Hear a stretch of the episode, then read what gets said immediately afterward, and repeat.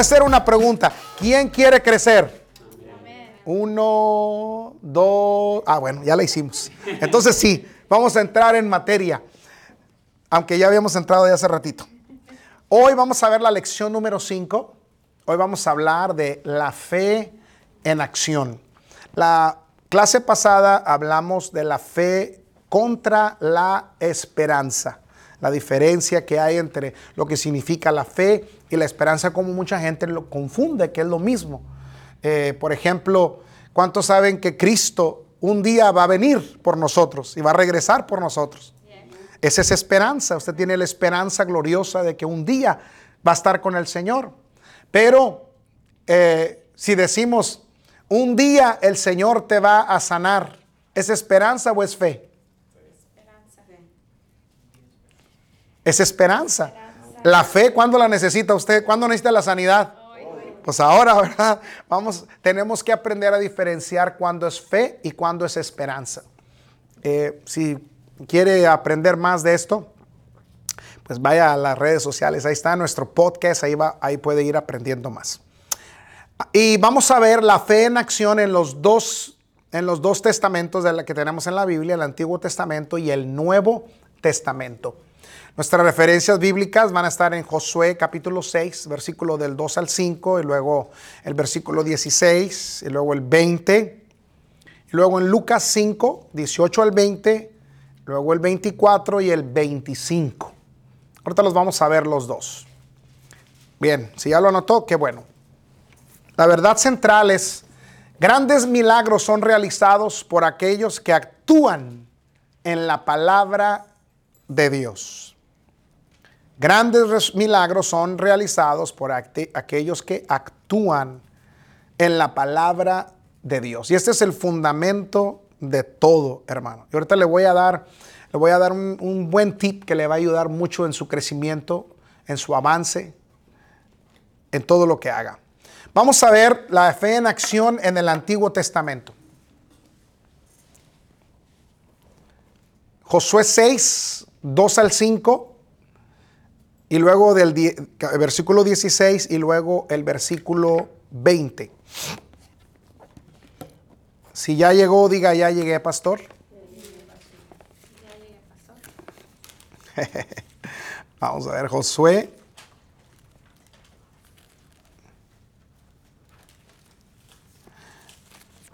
Está antes de jueces 6, del 2.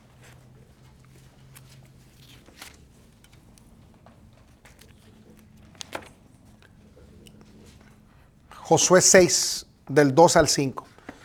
Muy bien, ¿ya llegaron? ¿Por qué le pedí que lo buscara? Mire, yo aquí se lo tengo. Pero ¿por qué pedí que lo buscara? Porque tenemos que ser diestros en la palabra. ¿Se acuerda de la espada? Sí. Sí, oiga, imagínese, va a, jugar béisbol sin guante. No, va a decir, no, aquí tengo yo el, el, el, aquí tengo el guante del app, pues vas a cachar la pelota con el app. Pues no, ¿verdad? Imagínese ir a, no sé, ¿a qué otra? Ah, jugar fútbol sin pelota. Pues como que no, ¿verdad? Ni modo que se la presten. Así, si venimos a los estudios, pues ¿qué es lo que tenemos que traer? La Biblia.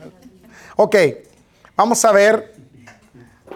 Más el Señor, más Jehová dijo a Josué, mira, yo he entregado en tu mano a Jericó y a su rey, con sus varones de guerra Rodearéis pues la ciudad, todos los hombres de guerra, yendo alrededor de la ciudad una vez. Y esto haréis durante cuántos días? Seis, días. Y siete sacerdotes llevarán siete bocinas de cuerno de carnero delante del arca. Y al séptimo día daréis siete vueltas. Oiga, esta fue la guerra del siete, ¿no? Todos siete, siete, siete daréis siete vueltas a la ciudad y los sacerdotes tocarán las bocinas. ¿Cuántas bocinas eran? Otra vez siete. y cuando toquen prolongadamente el cuerno de carnero, así que oigáis el sonido de la bocina, todo el pueblo gritará a gran voz y el muro de la ciudad caerá Entonces subirá el pueblo, cada uno derecho hacia adelante. Y cuando los sacerdotes tocaron ah, la séptima vez, perdón, ya estamos en el 16. Josué dijo al pueblo, gritad, porque el Señor Jehová os ha entregado la ciudad. Entonces el pueblo se quedó parado sin hacer nada. ¿Eso hizo? ¿Qué hicieron? Pues gritaron, gritaron. El pueblo gritó y los sacerdotes tocaron las bocinas. Y aconteció que cuando el pueblo hubo oído el sonido de la bocina, gritó con gran vocerío y el muro se derrumbó. El pueblo subió luego a la ciudad, cada uno como el Señor exactamente les había dicho, derecho hacia adelante. Miren, si, si, algún título, otro título le podemos poner a este estudio es Derecho hacia adelante. ¿Cómo vas, hermano? ¿Cómo vas? Derecho y hacia adelante. Subrayenlo ahí en su Biblia para que no se les olvide. ¿Cómo vamos? ¿Cómo nos va a ir siempre? Derecho y hacia adelante. Derecho y hacia adelante. Ah, ¿cómo te ha ido en la vida desde que conociste al Señor Jesús? Derecho y hacia adelante. uh, aleluya, qué bueno. ¿Y qué hicieron después de que cada uno entró derecho y hacia adelante? La tomaron. Mm. Dios, aquí está, mire, Dios les dio instrucciones específicas de cómo ir a tomar posesión de la tierra que Él ya les había dado. Pero ellos tenían que creer esa palabra y actuar en ella. Su actuación en la palabra fue su fe en acción. ¿Por qué es importante meditar en esto? Mire, la vida cristiana y la vida de fe del cristiano está basado en este principio. Nuestro único trabajo, nuestro único trabajo, escúcheme esto que le voy a decir con mucha atención. Nuestro único trabajo es estar siempre alertas y expectantes a que Dios nos diga algo. Ese es nuestro objetivo. Cuando abramos la Biblia, la vamos a leer con esa intención. Puede ser que ahorita Dios me hable. Este es el momento. Expectante. Atención. Mientras vamos manejando, aunque podemos hacer mil cosas, llamar por teléfono, pero dentro de usted, usted está expectante de que Dios le va a decir algo. Ese es nuestro único trabajo, que cuando eh, leemos la palabra, estar pensando en aquello que leímos y esperando una instrucción específica de Dios. Ahí está la clave. Si usted camina y su fe, usted la desarrolla en, en esta atmósfera, nada se le va a hacer imposible, porque en algún momento Dios le va a dar una instrucción. Como ahorita que yo le estoy platicando esto, del rey Salomón, la espada y todo eso. Eso fue una conversación que yo tuve con una hermana hoy en la mañana, eh, no, ayer, perdón, ayer en la mañana, estábamos platicando y ella me estaba hablando de situaciones que ha, vivido en su vida, cosas que a veces pasan en las iglesias. Y le digo, bueno, le digo, eh, hay que pedir siempre sabiduría al Señor por nuestro pastor digo, el pastor de esta iglesia, los pastores, nosotros necesitamos que ustedes nos ayuden a orar para que el Señor nos dé sabiduría, cómo manejar situaciones, porque eh, eh, tenemos, trabajamos con gente, gente que tiene problemas, situaciones, familia, finanzas, tantas cosas, y necesitamos sabiduría. Y cuando yo le estaba diciendo eso, el Señor me recordó esta escritura. Y en ese momento, hermano, sentí como, eh, bueno, decimos nosotros mariposas en el estómago. Pero yo, yo, le digo, sentí el aleteo de la paloma en mi, en mi estómago. El Señor me empezó aquí a moverme. Oh, y sentí una, una, satisfacción y una felicidad tan grande dentro de mí de que Dios me estuviera hablando y me estuviera dando una instrucción para darme decisiones efectivas y para tomar decisiones efectivas y para darme las bendiciones que Él me ha prometido. Ah, yo quería gritar ahí. Y cuando yo le digo a la hermana, ella se me queda viendo y se le empiezan a enrojecer los ojos y me dice, Pastor, I never thought about that. Dice, nunca había pensado eh, eh, eh, de, esa ilustración así. Le dije, no, ni yo tampoco. y fue un gozo de, de los dos. Mire, le voy a explicar esto. No hay mayor satisfacción en mi vida que poderme sentar, y yo creo que es una de las claves de que nuestra vida matrimonial, eh, de mi esposa y mía, eh, tenemos una relación tan linda, tan fuerte, porque no hay nada más maravilloso que pueda pasar en tu vida, que tú te puedas sentar con una persona y que hables el mismo lenguaje espiritual, que hables fe, que hables escritura, que hables ah, situaciones. A veces yo llego a la casa y eh, ayer precisamente mi esposa eh, llegué y me dice, fíjate que hoy en la mañana estuve viendo eh, un programa y lo estaba leyendo y el Señor me dijo esto y esto. Eso me edifica. Tanto me, porque en, lugar de, estar hablando de que no tenemos esto y no tenemos aquello y nos falta esto y nos falta aquello, porque siempre va a faltar o, no o siempre va a haber algo que falta o que no hay, ¿verdad? Pero cuando nos edificamos de esa manera, Empezamos a crecer en esa manera, empezamos a hablar un lenguaje, vamos haciéndole un estilo de vida y nuestros oídos espirituales se empiezan a ejercitar y afinarse a escuchar a Dios. Entonces la primera cosa que siempre tenemos que estar atentos es escuchar a Dios. Si leemos la palabra, estamos lo que estamos realmente haciendo, estamos dándole a Dios una oportunidad de hablarnos. ¿Alguien me cachó esto? Cuando usted lee la Biblia, el más beneficiado somos nosotros. Porque le estamos dando una oportunidad, porque es el vehículo que Dios usa para darnos una instrucción, una idea. Le estamos dando una oportunidad. Bueno, la clave número uno, la primera, es estar atentos a escuchar la voz de Dios. En el libro de Santiago, en el libro de Hebreos, siempre habla la escritura sobre eso. Dice, mas el que escucha atentamente en la perfecta ley, Dice, en la de la libertad. Dice, y persevera en ella, no siendo oidor olvidadizo, sino hacedor de la obra. Dice, este será bienaventurado en lo que hace. O sea, le va a ir bien siempre. Entonces, la primera cosa es estar atentos. Poner atención a lo que Dios nos esté diciendo.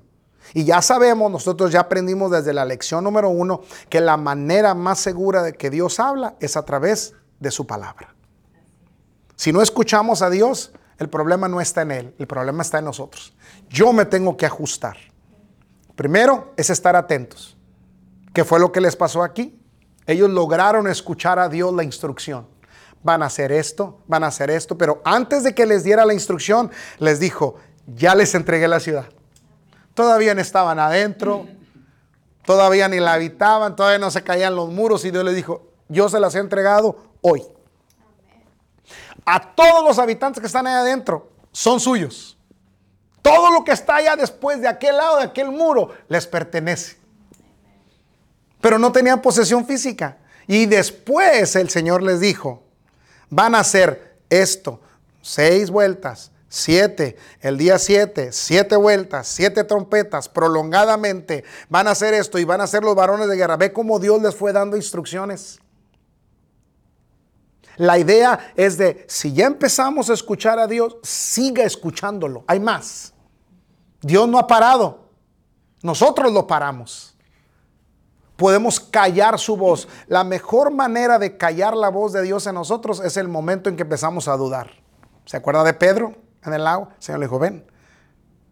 Era la instrucción, ven, vas a caminar conmigo. Y empezó a caminar y cuando empezó a ver las circunstancias empezó a hundirse. ¿El problema fue de Dios? No. El problema era de Él. Entonces yo me voy a ajustar. Entonces, primer paso es estar atentos. Y segundo es obedecer al pie de la letra cada cosa que nos diga. Y ser así prontos para obedecerla. Si en ese momento Dios te dice, eh, eh, brinca, brinca.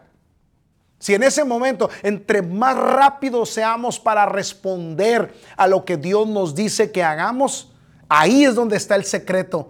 Esa es una fe puesta en acción. Entonces el error de muchos cristianos es que se han quedado en solamente la primera. Muchos, eh, muchos cristianos saben lo que tienen que hacer. Ya le agarraron la onda. Algunos a veces hasta sombrerazos y atrancazos se dan cuenta de que no fuiste llamado a eso, Dios te está llamando a esto. Ya agarraron la onda. El problema es que no han dado el siguiente paso. Aquí la idea es de, o realmente la, la situación es de que no es de mí, no me pertenece a mí decirte qué es lo que tienes que hacer. Es un trabajo que cada uno de ustedes debe hacer. No, ese no es mi trabajo. Mi, trabajo, mire, ¿qué estoy haciendo ahorita, hermano? Yo nada más le estoy guiando donde está la palabra, le, estoy dando la instrucción, pero ¿verdad que no le estoy solucionando su, vida? Porque ese no es mi trabajo. Yo no tengo la solución a, sus problemas. Sé dónde está la solución. Sé quién la tiene. O sea, nada más lo estoy guiando ahí como yo soy responsable para hacerlo mismo. Imagínense, yo diciéndole todo esto y no hacerlo pues como que no tiene chiste, ¿verdad? Yo le estoy diciendo a usted, pero también estoy aprendiendo junto con usted. Sé que tengo que moverme. Hay muchas promesas que Dios me ha dado, pero todavía no, son una realidad. Tengo que caminar en esa realidad. ¿Vamos bien hasta aquí? ¿Ok? ¿Quién está creciendo y aprendiendo? Bueno, diga, derecho y hacia adelante, pastor. Oye, ¿qué te enseñaron en esa iglesia hoy? Que desde hoy en adelante voy a ir derecho y hacia adelante. Uh, no chueco, no más chueco. Ay, mi amor, anota eso por favor, porque ya lo notaste. A veces mi esposa me tiene que recordar algunas cosas que el Señor me dice, que hay que, hay que predicar sobre eso. Derecho y hacia adelante. Uh, aleluya. Y eso lo dijo Dios y lo cumplió con el pueblo cuando le creyó y obedecieron. Dice que Dios les dijo, van a caminar derechos y hacia adelante. Y luego pasó todo el proceso, obedecieron. Y así como Dios le dijo, dice, y entraron derechos y hacia adelante. Uh, aleluya. Se me hace que hasta una ofrenda me voy a mandar yo mismo, hermano, de, tanto que me gustó esta revelación. Ok, vamos a ver ahora la fe en acción, pero en el Nuevo Testamento. ¿Quiénes quieren ver la fe en acción en el Nuevo Testamento? Muy bien. Lucas 5, 18 al 20 y luego el versículo 24 y 25. Lucas 5, 18 al 20, 24 al 25 después. Muy bien, ya estamos ahí. Esa sí está fácil, hermano. De modo que no llegue pronto. Lucas 5, 18 al 20. Si no, ahí está, mire. Lucas 5. Ahora sí nos ganaste, hermano. Ahora sí se adelantó más. Ok. Si ya llegaron, diga, ya llegué, pastor. Ah, ahora sí, ya todos ya, ya llegaron. Se me hace que le metieron el turbo, hermanos. Mi esposa, una vez compramos una camioneta que, que se empezó a fallar y la llevé al taller y dijo, no, es que estas camionetas ya estaba pagada y todo, no la debíamos. Y esas camionetas, dice, tienen un problema, dice que vinieron con un turbo. Dice, son muy buenas porque aceleran mucho, pero que no se te descomponga ese turbo porque... Y solo arreglar el turbo eran como 5 mil dólares, no costaba. Entonces, sobrenaturalmente el Señor la compuso. Yo no sé qué pasó. Yo creo que cuando le pusieron una de esas computadoras, la hicieron funcionar otra vez. Ya después la vendimos y la metimos por otro auto. Ya después mi esposa desde ese día cuando ve una camionetita dice, ay, qué bonita. dice, oye, ¿tendrá, turbo? Siempre me... Oye, ¿y esa tendrá turbo, no? Le tiene miedo. So, para mi esposa un turbo es, ¡ah! Para nosotros el turbo es, vámonos rápido, ¿no? Así que, si ya llegó, ah, ya me dijo que había llegado. Pastor, ya le dije que había llegado. ok, vamos a leer juntos. Y sucedió que unos hombres que traían en un lecho a un hombre que estaba paralítico, procuraban llevarle adentro y ponerle delante de él. Pero no hallando cómo hacerlo a causa de la multitud, Subieron encima de la casa y por el tejado le bajaron con el lecho, poniéndole en medio delante de Jesús. Al ver, al ver él la qué. La fe uh, ¿Se ve la fe o no se ve? Amén. Bueno, hermano, así como también se le ve a la gente la cara así de fuchi o de amargura o de preocupación, también la fe se mira. Mm, así que desde hoy en adelante tenemos una responsabilidad de mostrarle la fe a los demás. Que todos vean la fe que tenemos en el Hijo de Dios. Aleluya. Que sea una fe contagiosa. In, ¿cómo se diría? In, como cuando, cuando es imposible que, que no te contagies. Inevitable, una fe inevitable. Ah, Creo tanto en Él que mis ojos me dilatan, mi rostro me dilata. ¿Quién cree esto conmigo? bueno, ¿sabe cómo nace eso? Por la palabra. Si tenemos la palabra dentro de nosotros, vamos a emanar esa fe. Vamos a saber afrontar las cosas con carácter.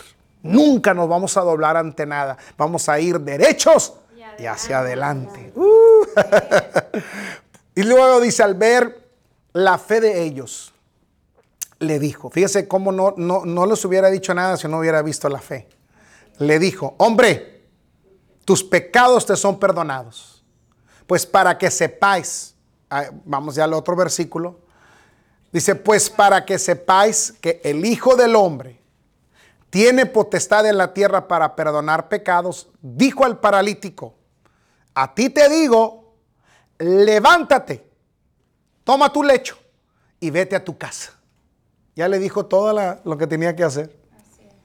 Al instante, levantándose en presencia de ellos y tomando el lecho en que estaba acostado, se fue a su casa. ¿Qué hizo? Glorificando, a Dios. Imagínense el pachangón, hermano, que hizo en la casa de ese hombre. Yo no sé si ese hombre eh, tenía a lo mejor problemas en su casa, pero ya no regresó siendo el mismo. Ya regresó con una nueva fe así como regresó con una nueva sanidad, una nueva fuerza en sus piernas. Entonces, ah, una de las mejores definiciones de la fe es, si crees, vas a actuar.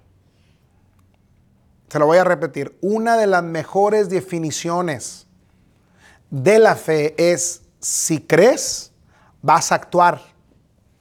Ahí está. Si no creo, pues no voy a actuar. Pero si creo, voy a actuar.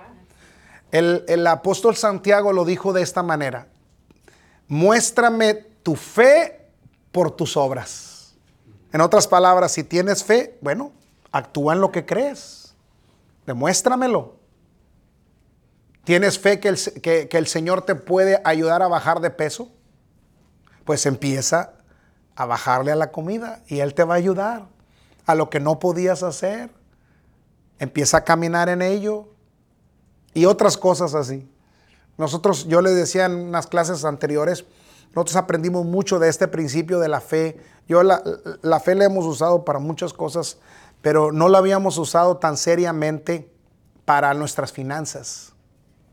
La usábamos para otras cosas, pero no para las finanzas. Estábamos muy endeudados financieramente. Y estábamos orándole y, estaba esperando el momento en que alguien tocara la puerta con un maletín lleno de dinero, ¿verdad? Y me estoy acordando de una situación de un hermano que una vez dice que soñó, dice, soñé, pastor, que, que estaba agarrando billetes de a montón.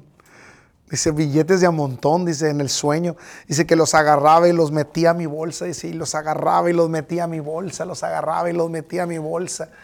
Y dice, y cuando estaba dormido me acordé, dije, ¡Ah! me acosté con truzas. dice, si me despierto, dice, si me despierto, dice, no traigo bolsas, traigo truzas.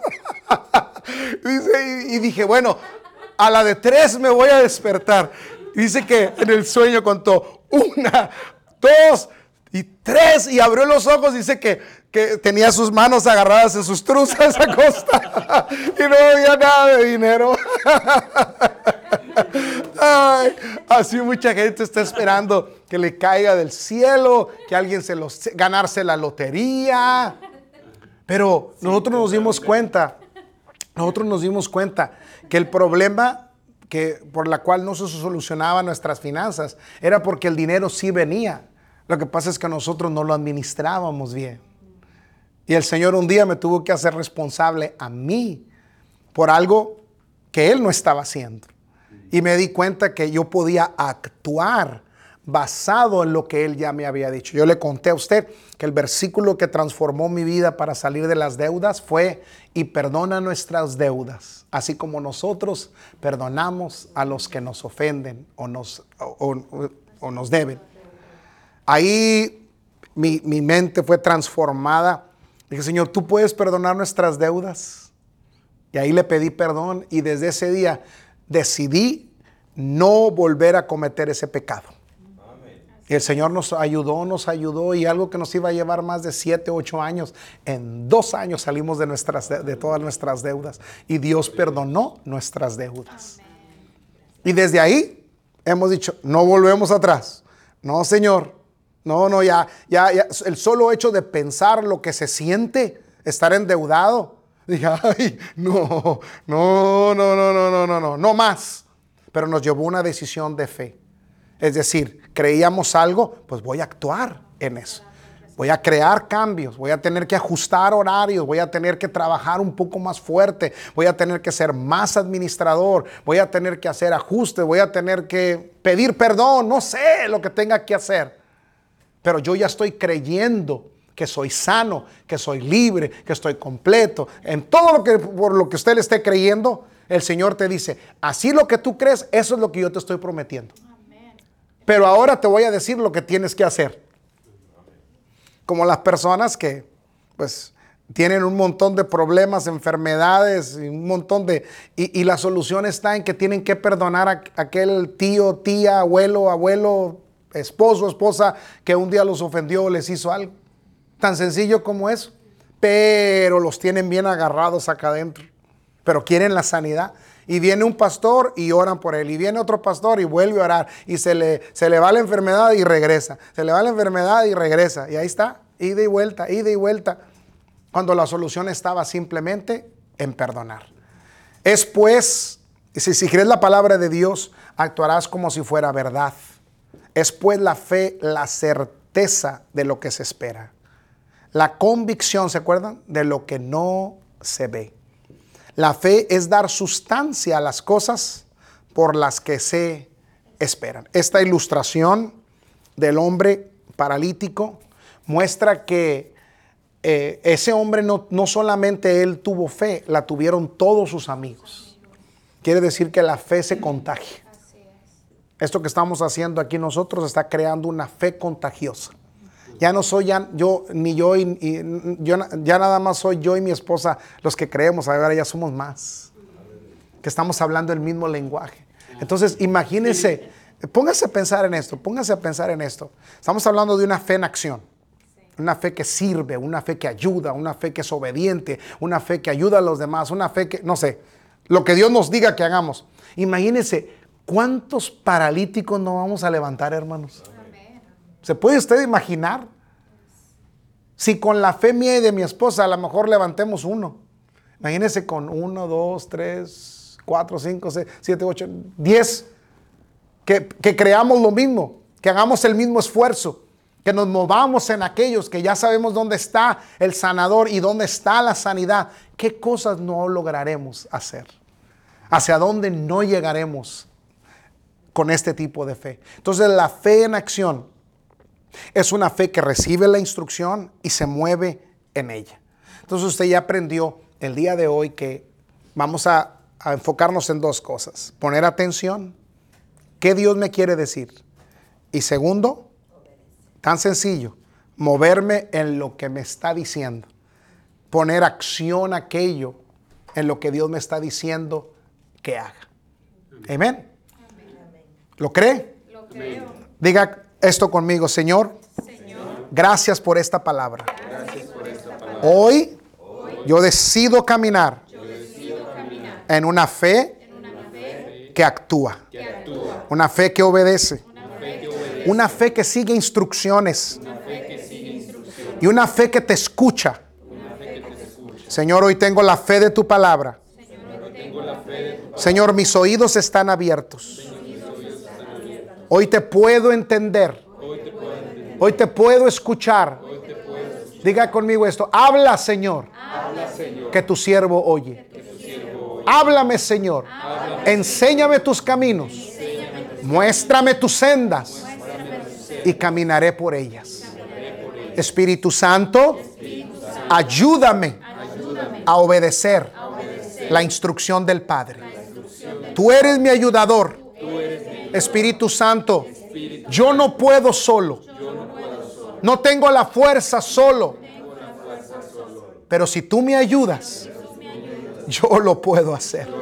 Porque todo lo puedo en Cristo que me da la fortaleza. Y gracias Señor por las cosas que de las que tomo posesión basado en mi fe y en lo que tú me has ordenado hacer. Gracias Señor por la conquista. Gracias Señor por la sanidad. En el nombre de Jesús. Amén. ¿Quién lo cree? Uh, yo lo creo y más con usted. Denle un aplauso a mi Señor, hermano.